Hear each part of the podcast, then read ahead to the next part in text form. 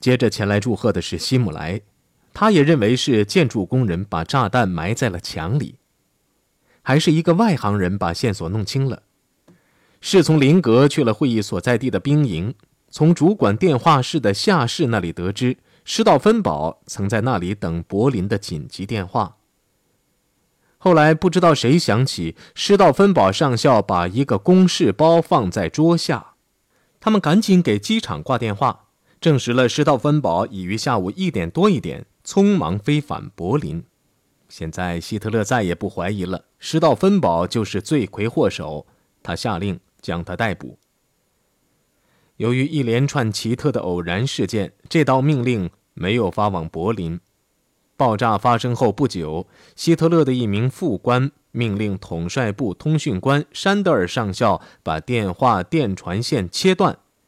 任务完成后，他把这件事向通讯联络主任菲尔基贝尔做了汇报。作为一个密谋者，担负孤立统帅部的任务的菲尔基贝尔庄严地说：“采取这个行动完全正确。”但是片刻后，在得知希特勒没死时，他往自己的办公室挂了个电话。发生了一件可怕的事情，他对他的参谋长说：“元首活着，将一切毒死。”这位参谋长对这惊人的消息心领神会，因为他也是个密谋者。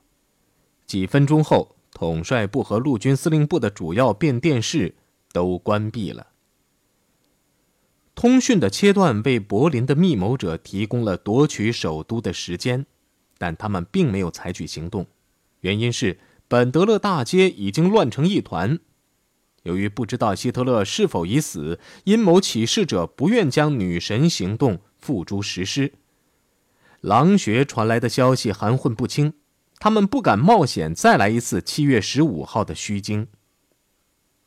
于是，在总参谋部大楼，人人都不安地等待着施道芬堡回来。施道芬堡仍在半小时飞机航程以外。阴谋起事的两个有名无实的领导人贝克将军和陆军元帅维茨勒本本应发布事先准备好的通告和命令，本应向全国广播：希特勒的暴虐统治终于结束了。但两人都没有来到本德勒大街。也许是因为天气的关系，天空阴沉沉的，空气很压抑。有个密谋者阴郁地说：“这不是搞革命的天气。”但有人又指出，法国人是在七月间令人同样难熬的一天冲击巴士底狱的。他们坐等菲尔基贝尔把狼穴的进一步情况报来。什么消息也没有，这样宝贵的时间便。白白过去了。午餐前，希特勒拒绝休息，坚持独自外出做长距离散步，与开始时受到怀疑的建筑工人们交谈。他的党卫军副官远远地看着他，心里猜想他是有意让人们知道他还活着。他已不再认为工人们与此事有牵连。午餐时，他的秘书施洛德小姐惊奇地发现，希特勒的面容变得年轻了。即使在简朴的餐室内无照电灯的照射下，他也显得很镇静。不等人们催他开口，他便把发生的事情详细的告诉他们。我的运气好得令人难以置信。说着，他便向众人解释那张桌子的支架如何保护了他。他自豪地把被炸得七零八落的裤子拿给众人看。如果爆炸发生在地堡里的大会议室内，而不是在用木头建成的兵营里，那么他相信所有人都会被炸死。怪事，好长时间来我都有一种预感，我觉得会有异乎寻常的事情发生。午餐后，他乘车前往狼穴附近的小车站月台。天空乌云密布，稀稀拉拉的几个雨点儿，解除不了下午的闷热。他把帽檐拉得低低的，挡住了脸，还披着一件黑色的斗篷，在月台上走来走去，直至墨索里尼的火车进站。他的客人似乎成了自身变的鬼，他重建了一个新的法西斯政权，但在这一过程中，在希特勒的逼迫下，处决了不少叛国者。包括他的女婿齐亚诺在内。元首脑中想的只有当天发生的事件，他一边伸出左手，一边激动地说：“总理，几个小时前，我经历了有生以来最大的一次好运。”他坚持立刻带客人前往犯罪现场，在三分钟的行程中，希特勒述说了事情的经过，他的声音非常单调，好像他与此事无关似的。两人默默地视察着被炸毁的会议室。墨索里尼在椅子上就坐后，希特勒坐在一个箱子上。希特勒把爆炸情形原原本本的做了解释。墨索里尼听得好生惊讶，眼珠子咕噜噜直转。之后，希特勒又向他出示被炸破的裤子，相当轻松地说：“让他不高兴的是，他的一条新内裤给弄坏了。”墨索里尼苦笑了一下。接着，希特勒便让他看后脑勺，那里的头发给烧焦了。墨索里尼被吓坏了，最高统帅部里怎么能发生这种事情？希特勒兴奋起来，他再次告诉总理，参加会议的人有许多受了重伤，还有一人被炸到窗外去了。你看看我的军服，看看我的烧伤。他还谈到，在几次针对他的暗杀行动中，他是如何死里逃生的。今天在这里发生的算是高潮，他喊道。最后一次的死里逃生，毫无疑问，是一个信号，表明他为之服务的伟大事业定能度过目前的险关。在他的热情的感染下，墨索里尼也开朗了。他说：“我们的处境很糟。”甚至可以说是绝境，但是今天发生在这里的事情，却给了我新的勇气。他们离开被炸坏的会议室，步行下了小路，准备一边喝茶一边讨论。中间，希特勒走到铁丝网前，再次与工人们交谈。他告诉工人们，他起初对他们的怀疑是没有根据的，他的调查人员已经发现了真正的罪魁祸首。到了茶室后，他的情绪突然变了，他坐立不安，心神不定。由于通讯已经局部恢复，他与墨索里尼的会谈不时被将军们的电话打断。将军们想要知道外边报道他已经死亡的消息是否属实。希特勒的情绪一落千丈，沉默着，还疑心重重。他目不转睛地注视着前方，吸吮着颜色鲜艳的药丸。对格林、凯特尔和里宾特洛甫三人间进行的舌战充耳不闻，三人在互相指责，都说是由于对方的错误才把德国引入绝境。当海军上将邓尼茨指责陆军叛变时，他们之间的明争暗斗又进入新的回合。但戈林随声附和，同意邓尼茨的意见时，邓尼茨却又把矛头一转，把一肚子怒气全发泄在空军身上。说他们表现恶劣。里宾特洛甫连忙插话表示赞同。戈林这个空军元帅根本就不吃他们这一套，他操起司令杖，好像要打他们似的。闭嘴，里宾特洛甫，你这个香槟酒贩子！里宾特洛甫也反驳说：“我还是外交部长呢，我叫冯里宾特洛甫。”天下起了小雨，雨点不停地打在玻璃窗上。不知道是谁提到罗姆叛乱一事，只是在这个时候，希特勒才活了过来。他探身向前，一而再、再而三地说：“他是命运之子。”他勃然大怒，跳了起来。在自己的人的怀抱里叛卖的人，罪该万死，他们会被碎尸万段的。他声音中带着威胁，很是刺耳：“将他们灭绝，不错，灭绝他们。”他的怒气升得快，消得也快。复仇的幻影一消失，他便突然变得空虚了。他双眼失去了活力，脸色惨白。凭着意大利人的敏锐的洞察力，墨索里尼想必觉得该由他去解围。他将一只手放在希特勒手上，微笑着看了看他。此举令希特勒从沉思中醒转过来。不知道谁把外边的门开了。希特勒忙派人去取墨索里尼的外衣。他解释说，下午一般会起东风，他不能让他的客人着凉呀。墨索里尼用意大利语回答说：“在这样的时刻，意大利的总理是不会着凉的。”但他却穿上了军大衣。下午三点四十二分，施道芬堡终于在柏林城外的一个机场着陆了。他感到奇怪的是，不管是敌是友，机场上没有人等待他。他的副官给本德勒大街去了个电话，找到了奥尔布里希特将军。他用暗语告诉他，暗杀已经成功。奥尔布里希特的答话很含混，说明女神并没有行动。施道芬堡夺过话筒，要他们立即行动，不必等他回来。他叫了一辆空军的车回到柏林。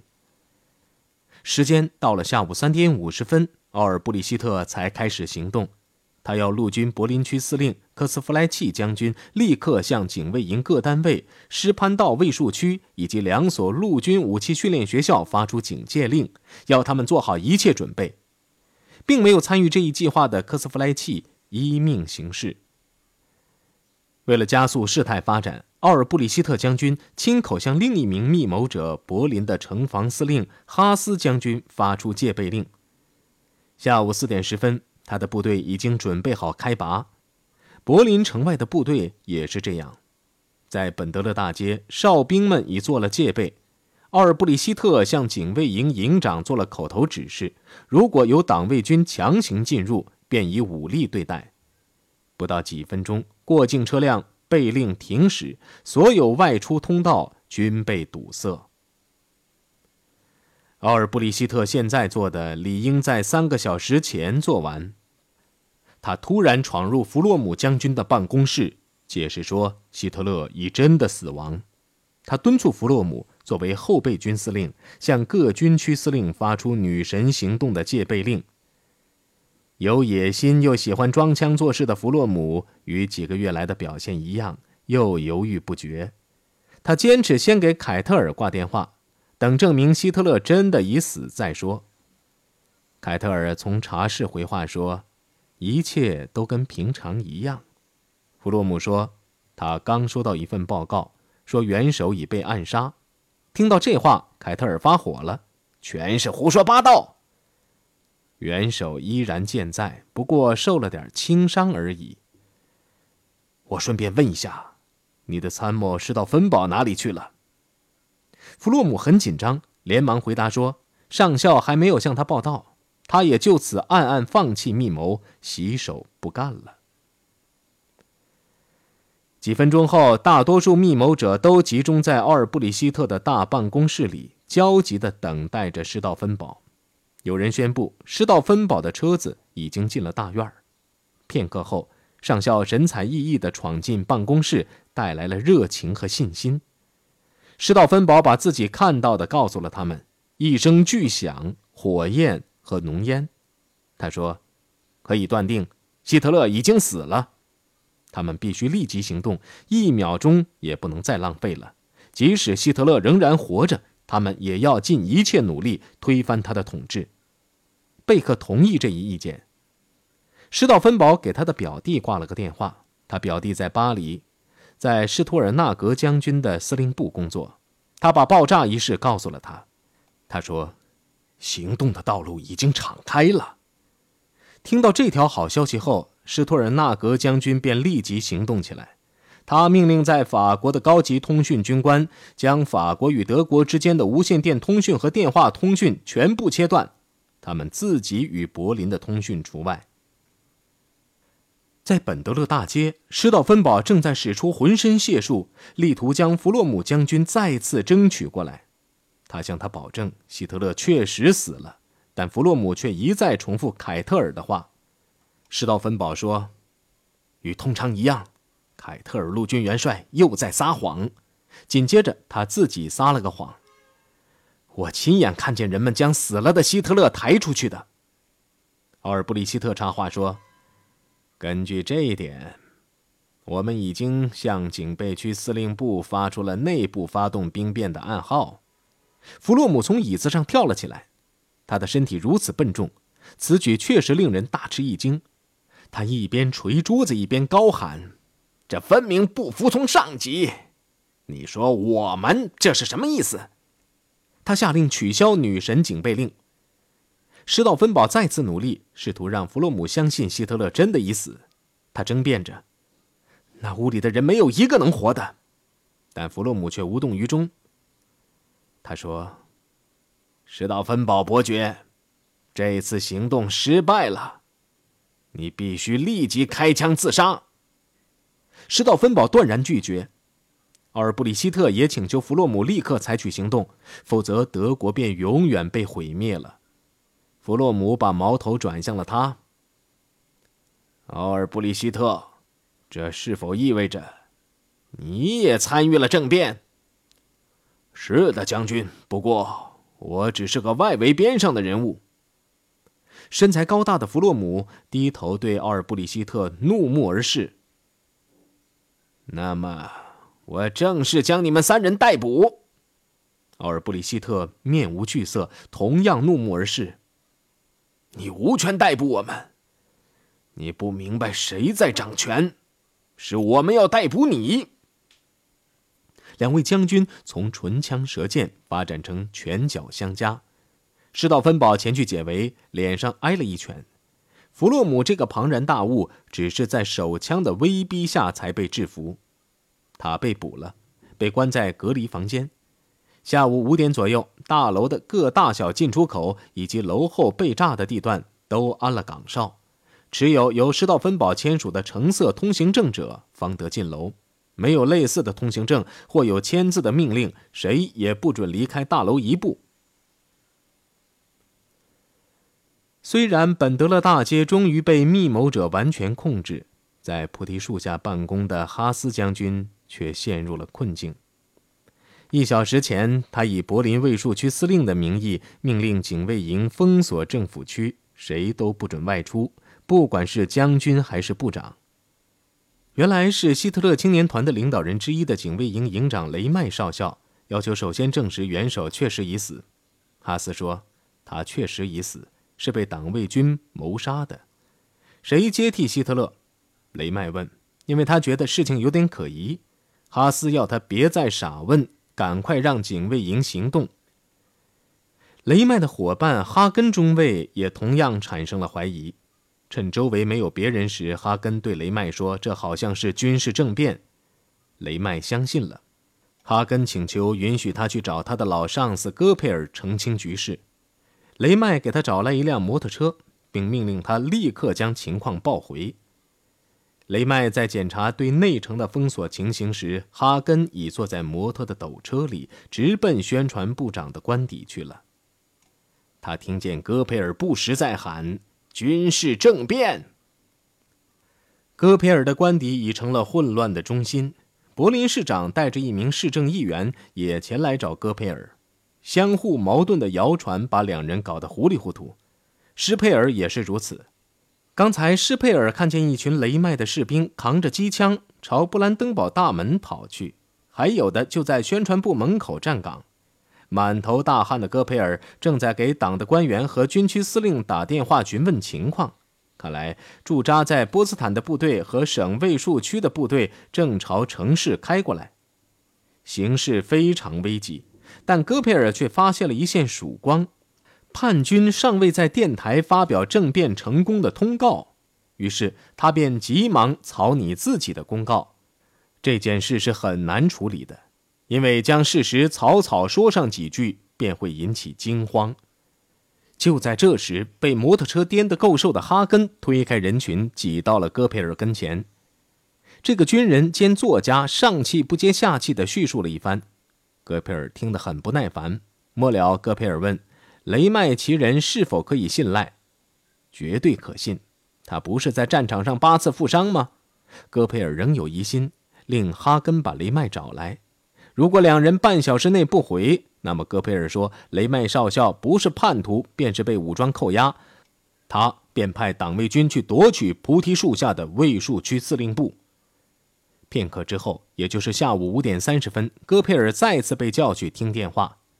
电话是希特勒打来的，他敦促戈培尔立刻广播，让人民知道他依然健在。戈培尔立刻将广播稿用电话传给了广播电台。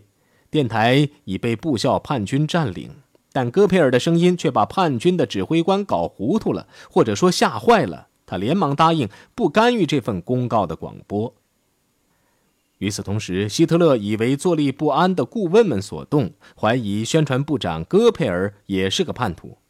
他再次给戈培尔打电话，严厉斥责他长时间拖延不广播告示。